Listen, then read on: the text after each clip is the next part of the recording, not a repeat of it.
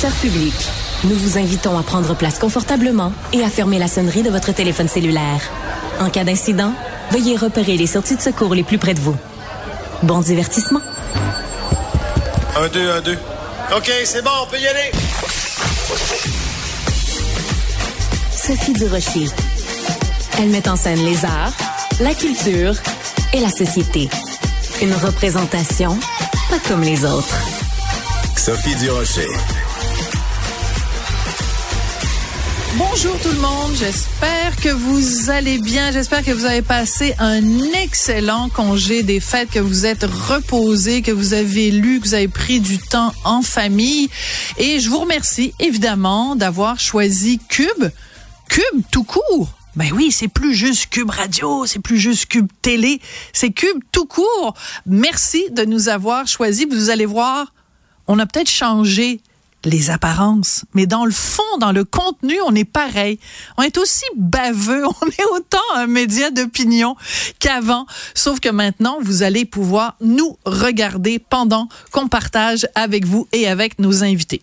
Et quand je dis euh, émission ou média d'opinion, ben vous me connaissez un petit peu, vous savez bien que je vais commencer l'année en donnant mon opinion, en donnant mon opinion sur la grosse nouvelle de la journée dans le milieu culturel, dans le milieu médiatique, dans le milieu artistique québécois. L'Académie qui organise les Gémeaux chaque année nous a annoncé aujourd'hui que c'était fini les catégories non genrées. Il y avait quelqu'un qui a eu à un moment donné une bulle au cerveau à l'Académie canadienne du cinéma et de la télévision qui organise les Gémeaux.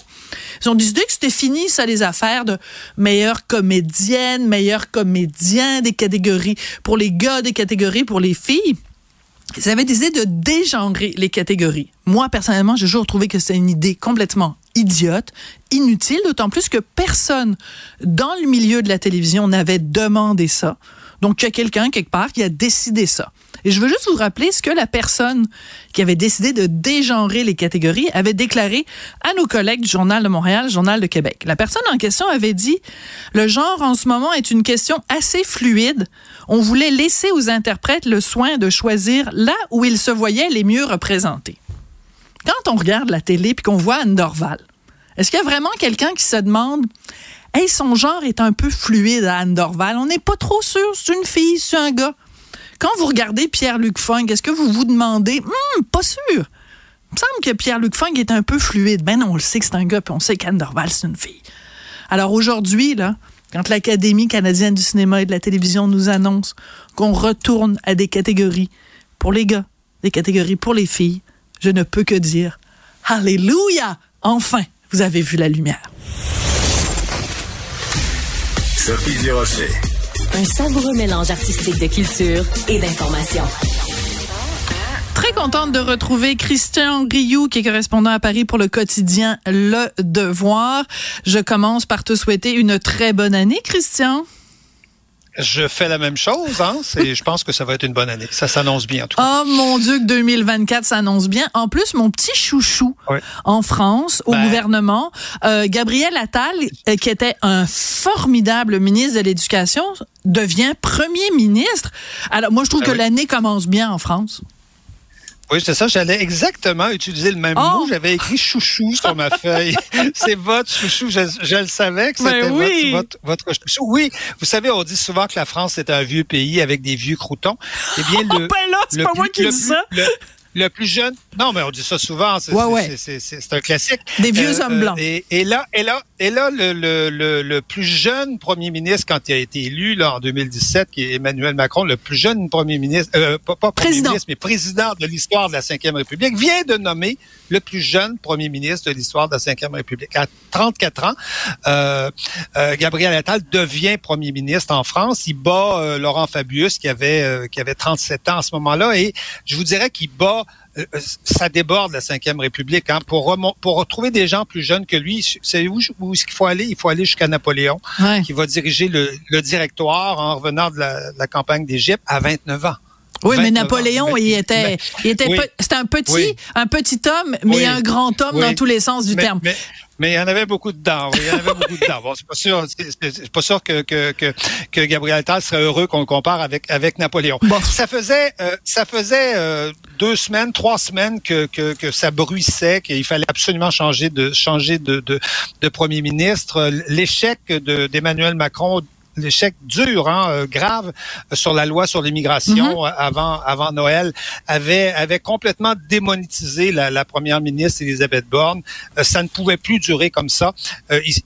en fait, le Parlement avait voté une loi dont Emmanuel Macron ne voulait pas. Vous voyez, c'était alors que lui avait initié tout ça. Bon, donc on était dans un dans un imbroglio politique impossible et Emmanuel Macron, je dirais, en sort en faisant ce qu'il sait le mieux faire. C'est-à-dire? un coup il fait un coup politique. Il fait un vrai coup politique. Et Emmanuel Macron est toujours dans cette, dans cette optique-là, c'est-à-dire quel coup je peux faire pour sortir, surnager finalement et, et, et, et, être toujours là demain matin. Il nomme effectivement le premier ministre le, le, plus jeune. Il nomme euh, quelqu'un qui, euh, en six mois à l'éducation, parce qu'il il a, il a été ministre de l'éducation pendant six mois, est devenu euh, un des hommes politiques, je dirais, les plus populaires de France et, le plus populaire, en tout cas, dans la Macronie. Chez, chez, il a battu des, des, Édouard Philippe, des gens qui ont, qui ont, qui ont, une expérience énorme parce que il a eu une idée tout à fait géniale, c'est-à-dire, il a fait une chose que les Français, avec laquelle les Français étaient d'accord, il a interdit la baya à l'école. Voilà. Alors c'est important, euh, Christian, si je peux me permettre, si je peux me permettre, c'est important de spécifier c'est quoi la baya? Parce que euh, honnêtement, au Québec, il y a quasiment personne qui la porte. Donc euh, il faut rappeler, si vous permettez, que c'est un vêtement religieux musulman qui couvre. C'est comme une espèce de d'abri tempo. En fait, ça ça recouvre une grande partie du corps féminin. Évidemment, il n'y a pas un gars qui porte la baya. Ça, a l'air d'un sac de pommes. Ça a l'air d'un sac de pommes de terre un peu en fait parce que ça, ça donc ça cache évidemment toutes les formes euh, euh, féminines qu'on pourrait euh, qu'on pourrait qu'on pourrait entrevoir. Et donc c'est un c'est un habit musulman, oui tout à fait que, que, portent les musulmans traditionnels. Et donc il a écoutez ça faisait deux ans que tous les sondages nous disaient que les Français considéraient qu'il fallait arrêter ça, qu'il fallait que l'école n'était pas le lieu pour manifester son appartenance religieuse ni d'ailleurs à cause de la loi sur la laïcité, à cause de la fameuse loi ben sur la laïcité. et à, oui, à cause de la tradition française depuis 150 ans de, de laïcité. Et, euh, et Gabriel Attal a eu une intelligence de lire les sondages et de se dire que non, si on faisait pour une fois ce que les Français veulent qu'on fasse. Hein, quelle bonne idée! il l'a fait. Il l'a fait. Résultat, miracle, il est le premier dans les sondages, il est plébiscité dans les sondages, tout le monde, tout le monde, et il n'a pas fait que ça. En fait, il a aussi à l'éducation euh, dit qu'il fallait restaurer euh, l'autorité, qu'il fallait, euh, qu'il fallait renforcer l'éducation là, le, sur le sur le contenu, et donc. C'est qu'en fait, il a fait des mesures qui étaient donc extrêmement, qui correspondaient aussi à des valeurs traditionnelles françaises, parce qu'un ministre de l'éducation qui dit revenons-en à une éducation euh, de base. Revenons-en à la loi à la laïcité. C'est un petit peu un retour aux sources. Hein. C'est un petit peu un retour, un retour aux, valeurs fondamentales françaises. Oui, absolument. On a, on a l'impression aussi euh, d'une, d'une, d'une fraction de la, de la, je dirais, du, euh, du, du, du, de la fraction qui est, qui est envoyée là pour un peu, pour un peu pour graver, graver quelque part les idars, euh, les, les, les, les et les, et les bourgeois, alors que euh, ces gens-là ont fait six fois dans le métro, dans, dans, dans le métier. Hein, c'est euh, six fois dans le six, six, maris dans le, dans le, dans le métier, c'est c'est à peu près rien. Euh, on peut dire que les résolutions, les, les, les, les, les solides réalisés ne le sont pas, ne sont pas réalisés. Et là, tout à coup, le voilà qui va détacher, qui détache son migrable pour arriver, pour arriver dans une, dans une, dans une métropole qui est dans une maîtrise qui est celle, qui est celle de la qui est celle du, euh, du, celle, qui est celle la plus, la plus importante. Donc, que fera, que fera-t-il une fois, une fois rendu là? On se le demande aujourd'hui. On en, on en sait, on en sait à, à, peu près rien. Mais on sait une chose, c'est que il a été convoqué là euh, pour euh, pour parce qu'il a une parce qu'il a une culte du, euh, je vous dirais, du mouvement. Euh, quand on lui demande, euh, quand on lui demande ce qu'il fait, il nous dit, je retrace la jeunesse, je retrace le, dinisme, j'ai le, bougisme, mais il n'a jamais, je dirais, de, de, de, de véritable programme, sinon de bouger sinon d'être euh, d'être celui qui euh, bougera le plus vite, sera le premier à divaguer euh, et, et, et, et, à exporter et à expliquer la, la, politique. Et donc, contre qui veut-on expulser expulser ce, ce, ce, nouveau premier ministre? Eh bien, contre contre contre Jordan Bartella. Parce que dans euh, dans cinq dans six semaines dans cinq semaines se présentera la, la bataille des euh, la bataille des euh, officiels des des européennes des mhm. élections européennes. Et on sait que dans tous les sondages Jordan Bardella est le est le, et le favori. et le et, et, le le favori. Et ce sont ce sont quelque part des jeunes qui, euh, qui ont le même âge, c'est-à-dire euh, Attal a 34 ans. Hein, 34 ans, c'est pas c'est pas grand chose, mais euh, mais euh, Jordan Bardella a 28 ans. Ah bon? Oui. Et Jordan Bardella, il est de quelle formation politique? ben, du RN, du Rassemblement national. D'accord, c'est important de le mentionner. ouais. oui, du Rassemblement national. Voilà. Donc, on, donc on a euh, on a le Rassemblement national qu'il faut euh, qu'il faut vaincre et qui, euh, en général, dans les dans les dans, dans ces élections européennes, arrive arrive en tête. et on, on a on a deux jeunes mais qui sont radicalement différents. Attal, qui vient des beaux quartiers, qui, qui, a fréquenté l'école alsacienne, hein, la, la, où je suis allée. C'est l'école où je suis allée en ah. France. c'est vrai, c'est ah vrai. Oh, ah merveilleux, incroyable. Donc, vous savez de quoi je parle. C'est quand ben même une école extrêmement, extrêmement favorisée, celle des, des, des, beaux quartiers à Paris, euh, et dont, dont la mère, hein, Marie de, de, de quoi courant était, euh, était issu de la grande noblesse. Alors, de l'autre côté, on a Bardella. Lui, il vient de Drancy. Hein? Il vient de, de la Seine-Saint-Denis. Il hmm. vient de, de parents italiens.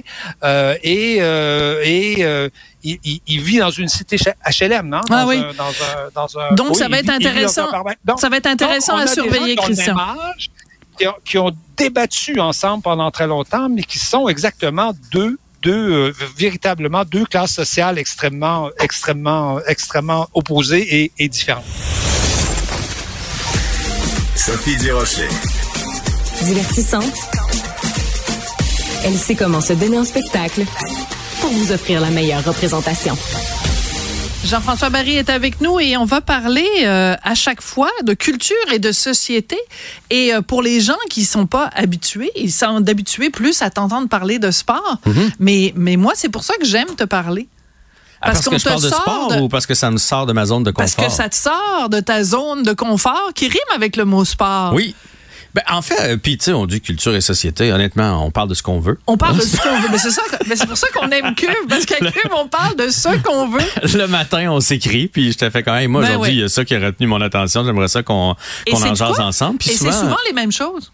Ben oui, ça retient. Oui, mais euh, souvent les mêmes choses, mais on n'a pas toujours le euh, la même vision. Exactement. Ça, c'est ça, ça c'est quand même assez intéressant. En fait, moi, j'aime ça, ne pas être d'accord avec toi. Mais oui, malheureusement, je suis pas un bon candidat pour te chicaner. Hein?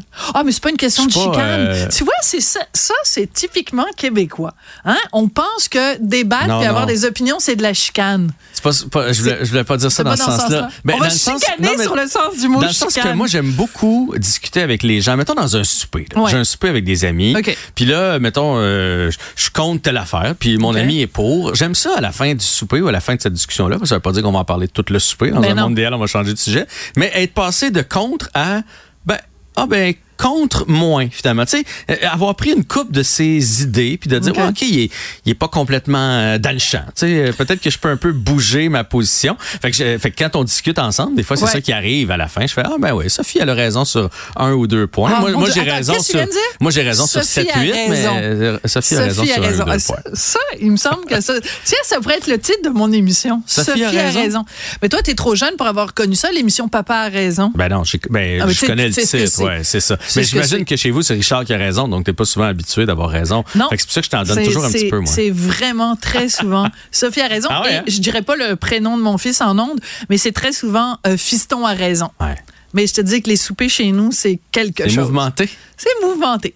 Mais euh, parle-moi donc de, c'est ça. Alors la nouvelle en fait, je vais te parler de ma mort, Sophie. Ah, OK, pardon. Parce que moi, je dis toujours en blague à ma blonde, en blague, puis pas tellement en blague. Je dis, tu sais, avant de mourir, mon dernier repas, là.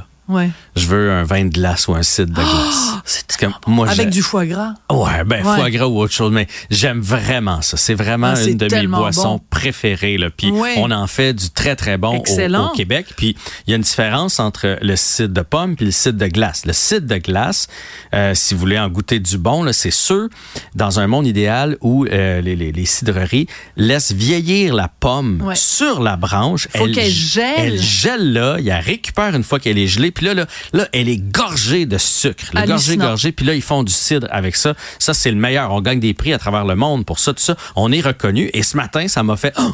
Je me suis dit, est-ce que, je vais, est-ce que je vais mourir avant le CID ou le CID va mourir avant moi?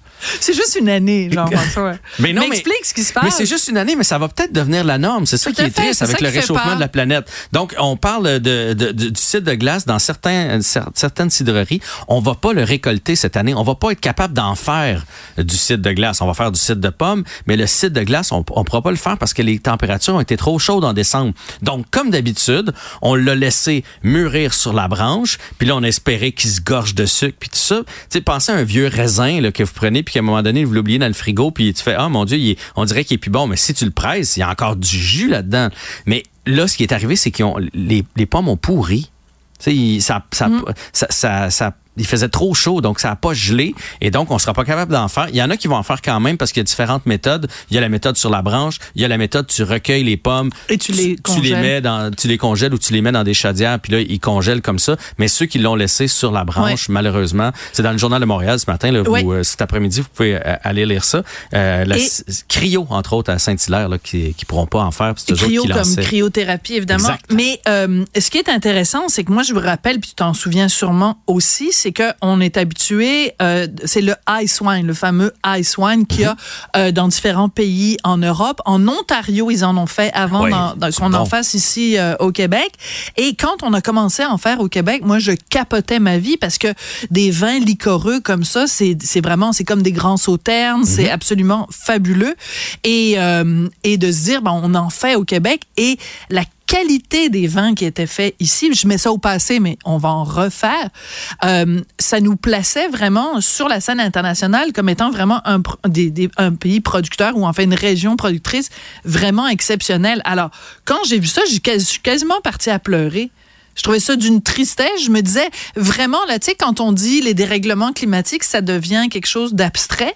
Mais là, ça devient quelque chose de concret quand on touche à quelque chose que t'aimes. Tu sais, c'est vraiment une spécialité locale qu'on aime. C'est comme si on nous disait euh, demain matin, il n'y a plus de sirop d'érable. Ben, c'est drôle, mais j'avais ça dans mes exemples. Ça ben veut dire qu'à un moment donné, peut-être que, peut que les sucres sont. Ben, peut-être qu'on va les faire encore, parce que je veux dire, les, avant que les érables fassent plus de feuilles, là, puis que la sève monte plus, là, on sera probablement plus là, toi puis moi, pour voir ça. Mais peut-être qu'ils arriveront plus, ça arrivera plus fin avril, début mars. Peut-être que ça va être plus tôt, plus tôt en saison. Peut-être que ça va être en février, peut-être qu'il va y avoir moins de production parce qu'il va y avoir moins. Tu sais, quand on dit dérèglement, là, ça peut signifier toutes sortes de choses. Et, et je trouve que c'est important de parler de ces choses-là parce que croyez-le ou non, mais en 2024, il y a encore des climato-sceptiques. Il y a encore des gens qui disent, bon non, je n'ai mangé cette affaire-là. Ben, je trouve que depuis un an, là, avec les feux et tout ça, on a des exemples vraiment, vraiment concrets. Moi, je suis, euh, je, suis allé faire un tour euh, à Val d'Or dans le temps, dans le temps des fêtes, parce que mon fils joue pour les Foreurs. Et quand j'en revenais pas, quand, quand on a pris la route, évidemment, on passe par les Laurentides, les monts de ski avaient l'air de ce qu'ils ont l'air au mois de mai. Ah, tu sais, quand il reste juste un peu de neige, puis là, tu vois du, sable à travers, il reste la neige que, que ça, avait, l'air de ça. Ben, au mois de décembre, dans les Laurentides, je suis arrivé à Val d'Or, en Abitibi, où il fait très froid. Les plans d'eau étaient à peine gelés. On se promenait en souliers. En souliers à Noël à Val d'Or, Sophie. Là. En souliers à Noël à Val d'Or, il y a quelques éléments dans cette phrase. Il y a une nouvelle chanson à qui faire. fonctionne pas. En souliers à Noël à Val d'Or. Il y a un petit rigodon. On était parti pour skier. Finalement, on a niaisé. Non? Non, non, on a tapé du pied. On a tapé du pied. Tu sais que si tu parles à des gens qui vendent des motoneiges. Ouais, ils euh, capotent. Ben, non seulement ils capotent, mais en fait, ils commandent de plus en plus de ce qu'on appelle les, euh, les côtes à côte. J'imagine les side-by-side en bon ah. français, là.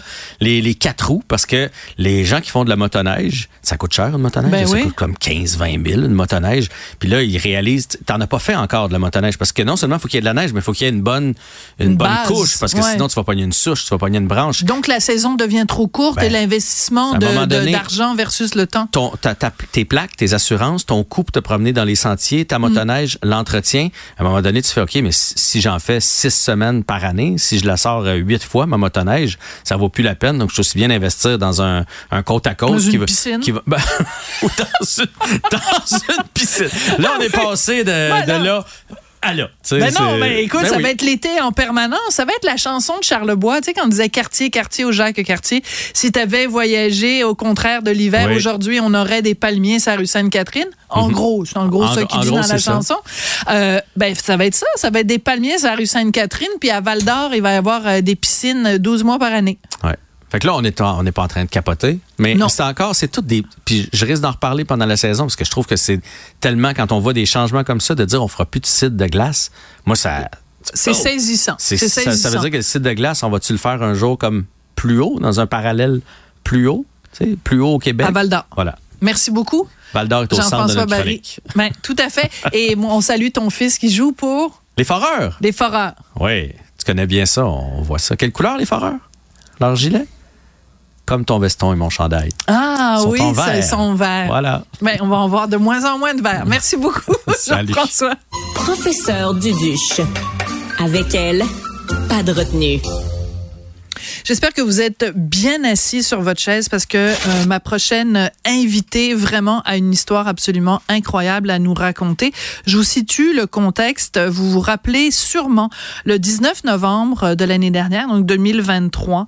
Euh, ça avait fait beaucoup jaser. Une jeune patiente enceinte de 29 semaines qui était en transfert de l'hôpital du Haut-Richelieu vers l'hôpital de Sherbrooke. Elle était transférée donc en ambulance, en ambulance, pardon, mais pendant le trajet, sur l'autoroute 10 à la hauteur de Eastman. Vous le savez, c'est un des endroits les plus dangereux sur les routes au Québec. L'ambulance a effectué une sortie de route. Le véhicule a fait plusieurs tonneaux avec la jeune femme enceinte à bord et du personnel soignant à bord. Donc, l'ambulance a frappé une paroi rocheuse et mon invité qui est en face de moi, qui était dans l'ambulance, qui s'appelle Catherine Roy, elle a été éjectée de l'ambulance. Elle s'est retrouvée dans un fossé. C'est réellement un miracle qu'elle soit avec nous aujourd'hui. Catherine Roy, qui est donc euh, infirmière euh, spécialisée, clinicienne en natalité et en pédiatrie. Catherine, bonjour. Ben, bonjour. Quand on te reparle, de cette journée-là du 19 novembre 2023. Quand je raconte là, ce qui s'est passé, toi, quel souvenir tu gardes de cette journée-là? Bien, honnêtement, cette journée-là, je m'en souviens m'en souviens plus. Fait que c'est sûrement l'impact de l'accident qui a fait en sorte que j'ai complètement oublié la journée. Euh, puis aussi, tout le long que j'ai été aux soins intensifs, que j'étais dans le coma aussi, j'ai aucun souvenir. Moi, je me suis juste réveillée le 1er décembre, puis je pensais que c'était un cauchemar. Puis là, quand ils ont me raconté cette histoire-là, j'étais comme, mais là, c'est impossible que ça soit moi, là. Voyons que ça ne pas arriver. Puis en voyant des photos, puis en me racontant encore et encore cette histoire-là, ben, j'ai compris que c'était vraiment moi qui étais à bord. De cet accident-là. Alors toi, tu es dans l'ambulance. Il y a une jeune femme donc qui doit accoucher d'urgence. En fait, son travail a déjà commencé. C'est pour ça qu'on la transporte d'urgence. Toi, comme euh, euh, infirmière clinicienne en natalité, ton rôle, c'est de prendre soin de la patiente. Est-ce que toi, dans l'ambulance, tu es attachée? Euh, habituellement, moi, je suis attachée tout le temps. Puis euh, ça, c'est un peu euh, mon côté sécure, que je m'attache tout le temps. Puis là, ça a tombé à ce moment-là par une des ambulancières qui était en arrière avec moi, qui est venue me raconter qu'est-ce qui s'était passé. Puis elle me dit que je faisais des soins. Fait que c'est ah. pour ça que j'étais détachée. Puis en ambulance, quand on fait des soins, on a le droit de se détacher, vu que la ceinture est pas assez grande pour que je me lève debout puis que je fasse des soins. Fait que c'est pour ça que je n'étais pas attachée, malheureusement. Tu n'étais pas attachée, mais ce n'était pas par manque de prudence de ta part. Au contraire, c'est prévu comme ça, puisque ton rôle est de prendre soin de la patiente. C'est ce que tu étais en train de faire. Est-ce que au moment où l'ambulance fait une sortie de route et fait des tonneaux, toi, tu es consciente de ça ou pas? Non. Tu es consciente de rien. Donc, c'est possible que tu aies perdu connaissance dès le début, dès la sortie de route. Moi, je pense que c'est ça qui est arrivé, que j'ai perdu connaissance tout de suite. Puis on a fait des tonneaux. Puis là, vu que j'étais pas attachée, ben moi, j'ai été éjectée de l'ambulance. Puis je me suis retrouvée dans un fossé. D'accord. Alors, donc ça, ça se produit le 19 novembre. Toi, tu te réveilles le 1er décembre. Euh, tu nous l'as dit tout à l'heure, tu as l'impression que tu sors d'un cauchemar. Dans quel état physique es-tu? Et euh, à ce moment-là, je me suis réveillée. Puis là, j'étais dans un lit d'hôpital, mais j'étais déjà partie des soins intensifs. J'étais rendue sur, euh, au huitième étage chez une unité de médecine. Puis là, je regarde la télé devant moi, je regarde l'heure. Puis là, je dis, OK, c'est un petit peu bizarre. Puis j'avais ce collet-là sur moi. Puis je me réveille, puis je suis comme, mon Dieu, je suis donc bien raquée. J'avais le sentiment d'avoir fait comme euh, un tournoi de volleyball, tellement que j'étais raquée de partout. Puis je me suis dit, c'est impossible que ça soit moi. Mais je dis, ah, ça doit être un cauchemar. Fait que là, j'ai sonné la cloche. Puis là, il y, a une, il y a une infirmière qui est venue, puis elle a dit Oui, Madame Roy, est-ce que je peux vous aider? J'étais comme Ben, il faut que j'aille aux toilettes. Puis là, je me suis levée, j'étais allée aux toilettes, puis quand je me suis vue dans le miroir, ben, j'ai réalisé que, que c'était moi. Qu'est-ce que tu as vu quand tu as regardé dans le ben, miroir? J'ai vu mon visage, j'ai vu mon collège, j'étais en jaquette d'hôpital. Puis là, j'ai j'ai comme pris un deux minutes de dire, mais voyons donc, c'est vraiment moi. Puis là, je me suis effondrée. Effondrée dans le sens. J'ai pleuré. T'as pleuré, ma chouette. Ah, vraiment. Ah, oui. Parce que là, je me suis dit, j'étais dans le néant. Puis j'étais comme, qu'est-ce qui m'est arrivé? Est-ce que je vais revenir normal un jour? Puis là, c'est pour ça qu'après, la travailleuse sociale est venue me rencontrer. Puis elle m'a tout dit, c'est quoi qui s'était passé. Cette journée-là? Alors, euh, Marianne Bessette, qui est euh, journaliste à la recherche ici à Cube et qui est une très, très, très bonne amie à toi, euh, nous parle depuis le 19 novembre de toi. C'est grâce à elle aujourd'hui que tu as accepté d'ailleurs de venir nous parler aujourd'hui et je t'en remercie, Catherine. Marianne Bessette, donc, nous a préparé une liste de toutes tes blessures. Et juste de le lire, j'ai mal pour toi. Alors, si tu veux bien, on va faire la liste de tes blessures. Est-ce que ça te dérange qu'on... Non. Non, ça te dérange pas? D'accord. Je te le demande parce que peut-être t'as pas envie de revivre ça, mais je veux juste m'assurer que tu es d'accord qu'on retourne là-dedans. Donc, tu as eu une fracture au cou. Ouais. À l'humérus gauche. Tu t'es d'ailleurs fait opérer pour cette fracture-là. Ouais. Toutes les côtes toutes tes côtes ont été cassées? Ben, tout à gauche. Dans le fond, il y a juste la deuxième côte qui n'a pas été cassée. Incroyable. Un pneumo hémothorax. Ouais. Euh, une sonde urinaire, une intubation pour ton estomac, une intubation respiratoire. Tu as été placé donc dans un coma artificiel et tu as eu une corde vocale paralysée. Est-ce que quand tu t'es réveillé, donc le 1er décembre, euh, plus d'un mois plus tard, plus de deux semaines plus tard, est-ce qu'à un moment donné, tu t'es dit, euh, je devrais être morte? Honnêtement, ça m'est quand même passé souvent par la tête. Puis, tu sais, ma meilleure amie puis mon conjoint, ils sont venus me voir à l'hôpital. Puis c'est une des premières choses que j'ai dit, c'est que j'aurais dû j'aurais dû mourir. Puis je savais pas aussi comment j'allais me réveiller, comme je vous ai dit tout à l'heure. Fait que je je savais pas, puis j'étais comme, je suis mieux morte. Puis, tu sais, ça m'est passé par la tête, mais je me suis dit, OK, Ouais, je suis peut-être mieux morte, mais en même temps, en regardant tout qu'est-ce que j'ai, puis en plus, j'ai appris avec mon rendez-vous du 4 janvier que j'avais d'autres fractures que je savais pas. Je me suis dit, c'est bien mieux que je sois encore là parce que c'est un, un miracle que je suis encore sur mes deux jambes, que j'ai toute ma tête, puis que j'ai autant de mobilité. Parce que à un moment donné, les médecins, quand ils t'ont vu, euh, ne croyaient pas, sachant ce qui t'était arrivé, que tu avais été éjecté de l'ambulance, que tu t'es retrouvé dans le fossé avec cette quantité de blessures là. Normalement, soit tu tu mourrais sur le coup ou tu mourrais dans les jours suivants, soit tu étais paralysé à vie. Ouais, c'est ça. Parce que ma, dans le fond, dans mon cou, j'ai la ST2 qui est fracturée, c'est l'ondotoïde. La cervicale. Ouais. Puis exactement ça est à très proche de la moelle épinière. Fait que si ça l'avait euh, atteint la moelle épinière, ben j'aurais été tétraplégique. Fait que je me serais réveillée puis je, je serais plus capable de marcher. Puis finalement, par miracle, ben, ça a à peine touché la, la moelle épinière, même pas. Fait que je peux encore marcher euh, aujourd'hui. Est-ce que tu as eu euh, de la difficulté au début? C'est-à-dire que le 1er décembre, tu pas mis à, à gambader pas à danser la lambada le premier jour, là? Mais honnêtement, je suis quand même têtue. T'as l'air, ouais, d'être tout un... fait que je me suis dit, ouais, je suis capable de marcher. Oui. Puis je l'ai fait. Fait que souvent, à l'hôpital, les, les, infirmières me disaient que j'étais trop téméraire. Ah. Qui était, comme, qui était un petit peu à risque de chute parce qu'elle veut trop. D'accord. Et fait que je me suis mis à, à marcher quand même assez rapidement. D'accord. Mais c'était quoi cette volonté-là? Parce que tu dis, t'es téméraire, t'es têtu, euh, et tout ça, ce sont des qualités. Mais c'était quoi? C'était quoi? Qu'est-ce que tu voulais te prouver à toi-même, Catherine? Euh, mais c'est sûr qu'au début, que, comme je l'avais dit, je voulais, je voulais mourir. Puis après, je me suis dit, non, finalement, je vaux plus que ça. Je suis ici parce que j'ai quelque chose de bien à apporter autour de moi. Puis je me suis toujours, toujours fixé des objectifs. Comme j'ai dit, j'ai dit, ah, je vais avoir congé avant Noël. Puis là, mes parents étaient comme, ben non, impossible que tu aies congé avant Noël. Tu vas être hospitalisé au moins encore un mois, quatre à six mois en réadapte. Puis j'étais comme, non, non, non, j'ai vraiment congé avant Noël. Puis je me suis maintenue cette idée-là dans ma tête. Puis j'ai eu congé le, 20 décembre pour retourner chez moi. Incroyable. Fait que tout le monde était comme, ben mon Dieu, mon Dieu, est vraiment déterminé. Fait que Ouais, je suis très alors, déterminée. alors, t'es pas juste une survivante, t'es vraiment une résiliente et t'es une fille avec vraiment beaucoup de, de, de, de force de caractère. Parce que c'est ça, je l'ai écrit euh, ici. Sortie des soins intensifs le 28 novembre, t'as été transférée dans une unité de réadaptation fonctionnelle intensive à Boucherville. Et euh, ensuite, première sortie de 24 heures, on est le 17 décembre et tu retournes à la maison le 19. Un mois jour pour jour après ton accident.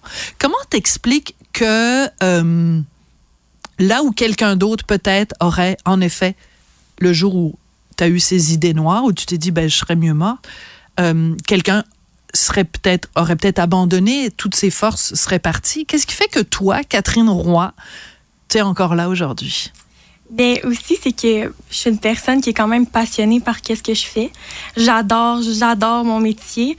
Puis euh, je peux faire mon travail bénévolement. Fait que je me suis dit, ça sert à rien d'abandonner en ce moment parce que mon objectif premier, c'est de retourner travailler, de retourner qu'est-ce que j'aime faire.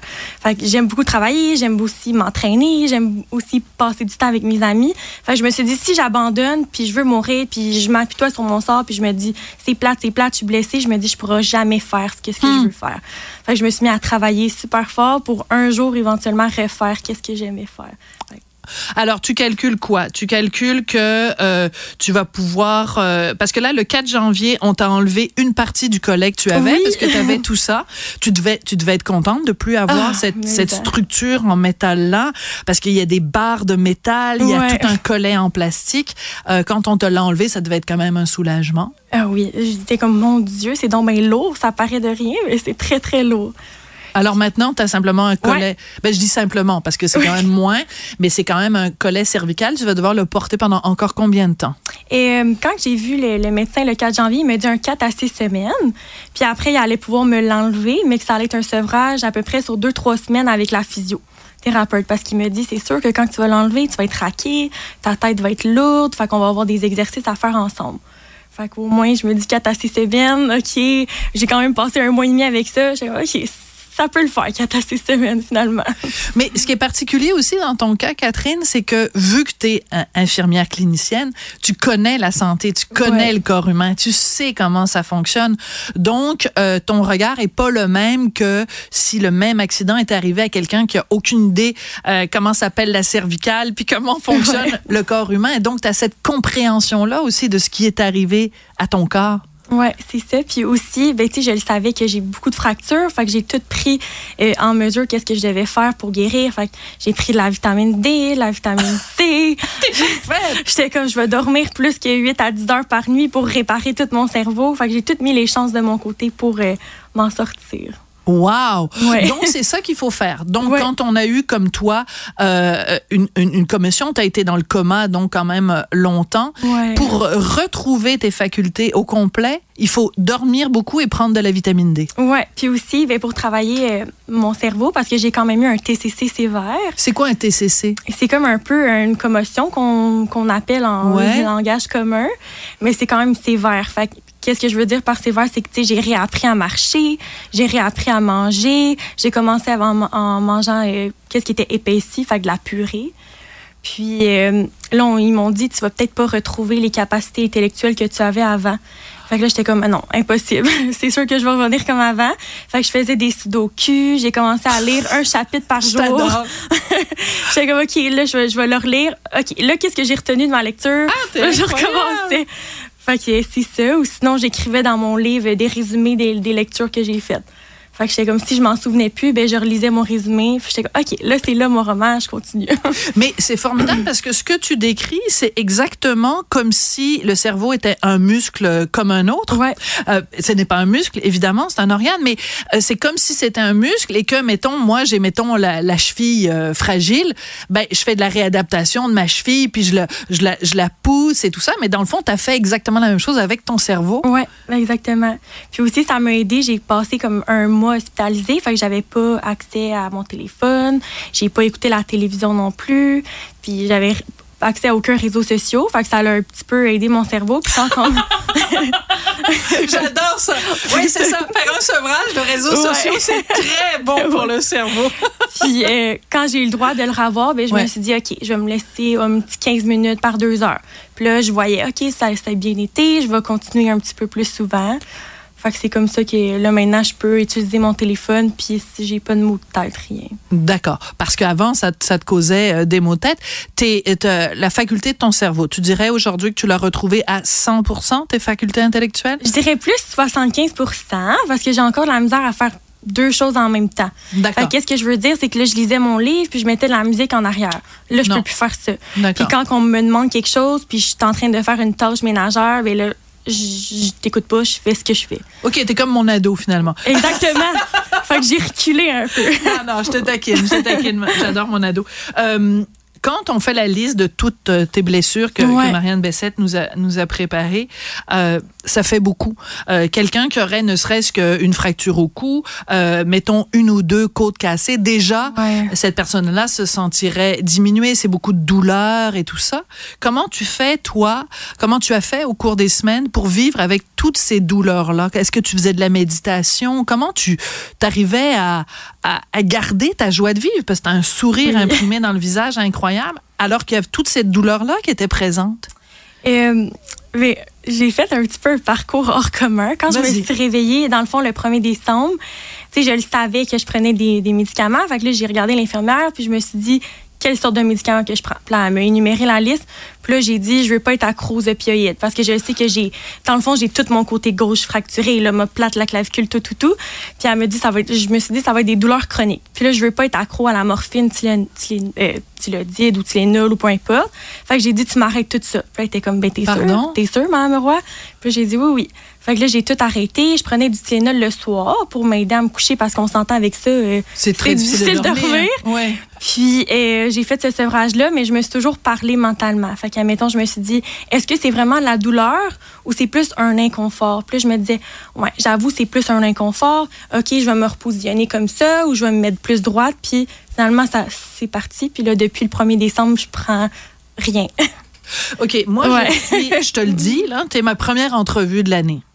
OK? Et je pense que tu vas être l'entrevue la plus marquante pour moi en 2024, Catherine, parce que tu as quel âge? 23. OK.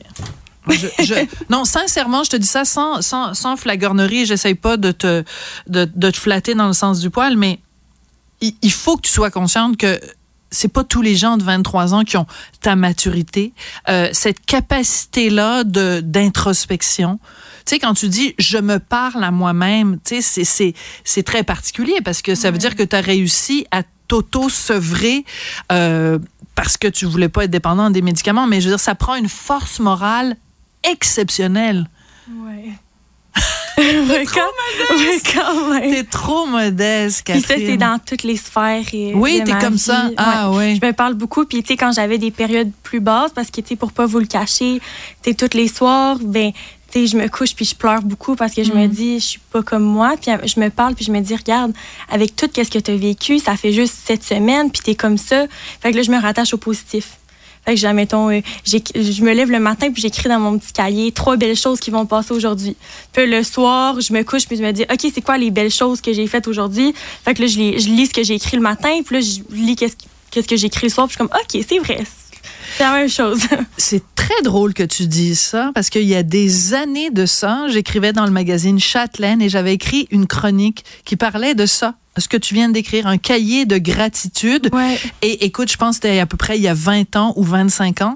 Et 25 ans plus tard, il y a encore des gens qui me parlent de la chronique que j'avais mhm. écrite sur le cahier de la gratitude. Donc, c'est quelque chose que je recommande à tout le monde, Catherine, ce que tu viens de dire.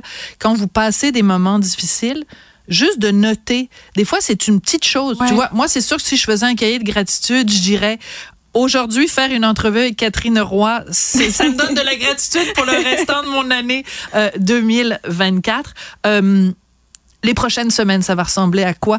Euh, tu, fixes quoi comme objectif pour revenir travailler éventuellement, Catherine? Et ben là, c'est sûr, la prochaine étape, c'est de m'enlever mon collet. Fait que là, moi, je me suis fixé comme objectif que ça va être autour de la Saint-Valentin. Oh! Fait que j'ai OK, je vais, je, vais me, je vais me le faire enlever. Puis après, dans le fond, ma fête, c'est le 17 mai. Puis je me ah, suis dit. Je note, je note, parce que moi, c'est sûr que le 17 mai, je te fais envoyer des fleurs ou du chocolat ou quelque chose, parce que c'était vraiment mon héroïne de 2024. Puis je me suis dit, dans le fond, pour le 17 mai, j'allais retrouver une bonne partie de moi. Fait qu'est-ce que je veux mm. dire, c'est que je serais capable de conduire une voiture que là, je peux pas faire avec mon collet, que je serais capable de, mettons, de revenir comme un peu qu'est-ce que je faisais comme avant.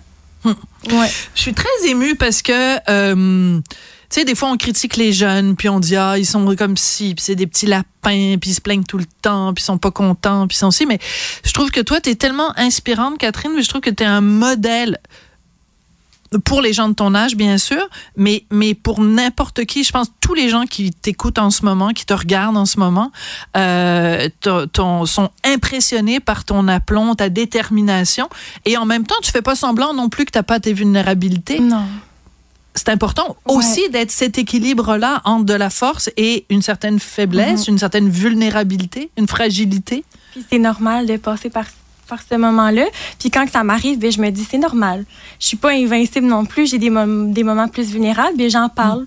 Puis je l'écris dans mon livre. Puis juste le fait d'en parler, puis juste le fait de l'écrire, je dis, ben là, il est plus sur moi le problème. Il est dans mon livre. On change de page, puis on recommence une nouvelle journée. OK. Moi, je sais ce que tu vas faire, Catherine Roy. Toi, tu vas, tu vas donner des conférences. Je vais donner des conférences pour raconter ton expérience. Parce que il faut que tu utilises ce qui t'est arrivé et ta force de caractère pour motiver les gens. Je veux dire, s'il y a quelqu'un qui est assis sur son, son, son, canapé en train de manger des chips, tu te regarde, il se dit, et moi, je m'en vais courir le marathon dans six mois. C'était incroyable. Je, je, dis ça sans aucune, sans aucune, sans aucun humour. Vraiment, sincèrement, tu commences l'année 2024 de façon extraordinaire. Je suis extrêmement impressionnée par euh, ta force de caractère, ta résilience. Je te souhaite à l'avance un magnifique anniversaire le 17 mai. Ben, Je pense que tu vas fêter la Saint-Valentin, tu n'auras plus de collet, puis tu vas avoir un super beau souper au restaurant avec la personne que t'aimes. Et je pense qu'il y a beaucoup de gens qui t'aiment et qui sont fiers de toi, Catherine. Vraiment. C'est dans ces moments-là qu'on décide et qu'on voit c'est qui nos vrais amis, c'est qui notre vraie famille aussi. Puis j'ai la chance d'avoir des amis puis une famille exceptionnelle, vraiment. Là. Ils sont là à m'épauler, ils m'écrivent tous les jours et je peux pas demander mieux. Oui. Et tu as reçu aussi la visite. un des deux paramédics qui était dans l'accident qui est venu te rendre visite au centre de réadaptation. L'autre qui était aussi là est venu te rendre visite. Et euh, ben, la maman a fini, elle a accouché le jour même, hein, finalement. Est-ce qu'elle est venue te rendre euh, visite? C'est moi qui l'ai demandé. Ah! Enfin, c'est quand j'ai eu mon congé de, de Sherbrooke, j'ai demandé, je veux voir ce bébé-là. Puis là, mais mon père était comme, ben voyons donc. J'ai dit, non, non, non, je veux vraiment le voir. Fait que finalement, on est allé le voir. Puis le bébé va super bien, ah. la maman aussi. Fait que je me suis dit, au moins, même si ça a le mal fini notre, notre histoire, ben moi, je vais bien. Puis le petit bébé va super bien aussi. Fait quoi demander mieux? Absolument. Mais il y a quand même, euh, évidemment, on attend de tout savoir sur l'accident. Comment ça se fait que l'ambulance a fait une sortie de route? Comment ça se fait que ça s'est passé de cette façon-là? Donc, il y a quand même aussi un côté euh, enquête, là, où on, attend quand même les résultats pour savoir euh, exactement et surtout pour éviter que ce genre d'incident se reproduise. Catherine Roy, t'es vraiment, t'es mon étoile du match de l'année 2024. Déjà, c'est la première journée, puis ça, c'est déjà, on étoile du match. Merci beaucoup, puis je te souhaite euh, une très belle année 2024. Merci beaucoup de m'avoir invité. C'est la moindre des choses. Sophie Durocher. Passionnée, cultivée, rigoureuse. Elle n'est jamais à court d'arguments. Pour savoir et comprendre, Sophie Durocher. C'est une journée très importante pour Cube alors que la radio est maintenant diffusée à la télé et ça donne d'excellents moments. On vient de le vivre justement avec cette entrevue entre Sophie et Catherine Roy, une entrevue hyper inspirante. Mon Dieu, c'est un gigantesque exemple de détermination. Si vous voulez rattraper l'entrevue, euh, ben, vous pouvez réécouter le balado tout simplement sur nos différentes plateformes. Ce sera disponible. C'est pour ça que je trouve que ça vaut le coup d'embarquer dans notre nouveau format, notre nouvelle chaîne on en avait fait l'annonce, en fait, tout juste avant les fêtes que ça s'en venait. Ça a fait beaucoup jaser. Euh, il y a eu plusieurs questionnements aussi de quoi, de quoi ça va avoir l'air, de la radio à la télé, comment euh, ça va marcher. Il n'y a pas eu tant de changements que ça. On s'entend. On a gardé euh, les mêmes animateurs qui ont le même aplomb, avec un ajout quand même, Mathieu Boc-Côté, le matin de 8 à 9 du lundi au jeudi. Quelques remaniements d'horaire ici et là. Je pense à Antoine Robitaille, qui est nos yeux, nos oreilles au Parlement à Québec. Ben, vous pourrez maintenant l'entendre les fins de semaine ou en rattrapage aussi au cube.ca, section radio ou sur l'application Cube. Mais on est vraiment content d'être maintenant dans vos télés et vous êtes plusieurs à entrer en contact avec nous justement pour nous le dire. C'est le fun. Il y a Gilles Dubé de Sherbrooke qui nous a lâché un coup de fil pour nous dire que lui, ça fait cinq ans, depuis les débuts de Cube, qui attend de voir nos faces à la télé. Donc, euh, c'est chose faite. Même chose pour Nicole Monette qui nous a envoyé un petit texto qui dit première journée déjà accro. Donc, ça promet pour les, les prochaines semaines. Mais on est vraiment content de l'entendre parce que ça fait des semaines et même au cours des derniers jours, l'équipe a travaillé tellement fort pour vous dire, en ce moment, ça se parle de patch pour les yeux à l'interne, tellement qu'ils sont cernés jusqu'ici. Donc, euh, c'est ça, ils, ont, ils ont vraiment travaillé très fort pour vous amener ce produit-là maintenant à la télé. Donc, tant mieux si ça vous plaît. Et si vous voulez euh, nous parler, ben, c'est toujours possible de le faire en direct studio.cube.radio et par téléphone ou texto qui est le 1877 827 2346 187 Cube Radio. Ça nous fait plaisir de vous lire et ça nous fait plaisir d'avoir vos commentaires en ondes. Merci. Ben moi, je suis d'accord. C'est Gilles Dubé qui s'appelle, le monsieur qui attend ça depuis cinq ans. Ben moi, je suis d'accord avec lui. Moi aussi, ça faisait cinq ans que j'attendais ça. Et c'est l'occasion, justement, de parler avec Sybelle Olivier, qui est journaliste, euh, journaliste à la recherche ici à Cube. Euh, tu nous arrives toujours avec des histoires plus rocambolesques les unes que les autres. Et là, aujourd'hui, tu m'as dit, fais aucune recherche sur mon sujet parce que je veux te faire la surprise. Alors, moi, j'adore ça. Ben oui, parce que l'année 2024 a débuté de manière différente un peu pour tout le monde, mais pour des millions de personnes, elle a débuté avec un nom, Gypsy Rose Blanchard. Je sais pas si ça t'a sonné une petite cloche, mais cette fille-là a fait sensation aux États-unis pas du en tout. grandissant parce qu'elle a un lourd bilan médical, Gypsy Rose. Elle a grandi avec sa mère monoparentale, en fauteuil roulant, atteinte de, leucémie. Euh, donc, elle pouvait pas marcher, elle avait des, de l'atrophie musculaire, elle avait de l'asthme, plein, plein, plein, plein, plein de maladies. Et sa mère, donc, parlait de sa situation médicale avec tout le monde sur les réseaux sociaux, sur Facebook. Tout le monde la suit. Jusqu'au moment où on apprend, Sophie, que toute cette histoire-là médicale, c'est du n'importe quoi. Tu me niaises-tu? Elle n'a jamais été malade. Elle n'aurait jamais dû se promener en fauteuil roulant. Elle n'a jamais fait de crise épileptique. Elle s'est même nous fait nourrir avec une sonde alimentaire qu'elle n'aurait jamais dû avoir. Mais c'est quoi? C'est sa mère qui a fait une mascarade? Ben voilà, parce que non seulement on apprend ça 23 ans trop tard, mais la manière dont on l'a appris, qui est épouvantable, on a découvert le cadavre de sa mère dans sa maison. Oh! Et là, on se met à la recherche des meurtriers on découvre que les meurtriers sont Gypsy Rose, sa fille, et son copain rencontré en ligne. Et au moment de comparaître, c'est ça cette histoire-là. Au moment de comparaître, Gypsy Rose plaide donc coupable et commence à expliquer son histoire. Sa mère, c'est complètement délirant. complètement fou. Ok, vas-y. Sa mère était donc, elle souffrait du syndrome de Munchausen par procuration. Munchausen par procuration ou by proxy qu'on dit en anglais. Et donc c'est une maladie mentale qui fait qu'une personne, euh, ça peut être un parent, mais n'importe qui que quelqu'un à charge va ressentir le besoin que sa personne à charge soit malade pour se pour se valoriser, se, donner un but dans la vie, pour attirer la sympathie, pour que l'attention soit envers elle. Alors sa mère toute sa vie l'a gardée chez elle comme une prisonnière jusqu'à ses 23 ans, jusqu'à ce qu'elle explique encore mal, Gypsy Rose, parce qu'elle parle, parce qu'elle sort, parce qu'elle fait des entrevues maintenant et, explique, elle en, elle en a fait en prison aussi. Mais donc, sa mère souffrait de ça et sa fille savait très bien qu'elle pouvait marcher, le faisait parfois à la maison, mais là, sa mère la battait, sa mère la chicanait. Sa mère pas la rencontrer personne. Si elle marchait. Absolument. Et surtout, sa mère lui a enseigné toute sa vie à mentir à tout le monde qu'elle rencontrait. Puis c'est surtout une histoire, Sophie, qui nous laisse avec des, des, grosses questions comme comment ça se fait que les médecins ont jamais rien vu? Ben oui. Comment tu peux détecter que quelqu'un est pas malade, est en pleine santé? Ben, ce qu'elle faisait, la mère, c'est qu'elle a changé de médecin dès que le médecin posait un peu trop de questions. Puis ce sont eux qui ont dit, qui se sont parlé entre eux en disant, Gypsy Rose, probablement que sa mère est atteinte de ce syndrome. Elle est dangereuse. Puis finalement, ben, je t'en parle aujourd'hui parce qu'elle a été libérée, Gypsy Rose, de sa peine de 10 ans de prison. Elle, elle en a fait 7 ans, un peu plus de 7 ans. Elle vient d'être libérée le 28 décembre dernier. Et là, elle est déjà une sensation euh, sur les médias sociaux, des milliers de vues, des millions d'abonnés.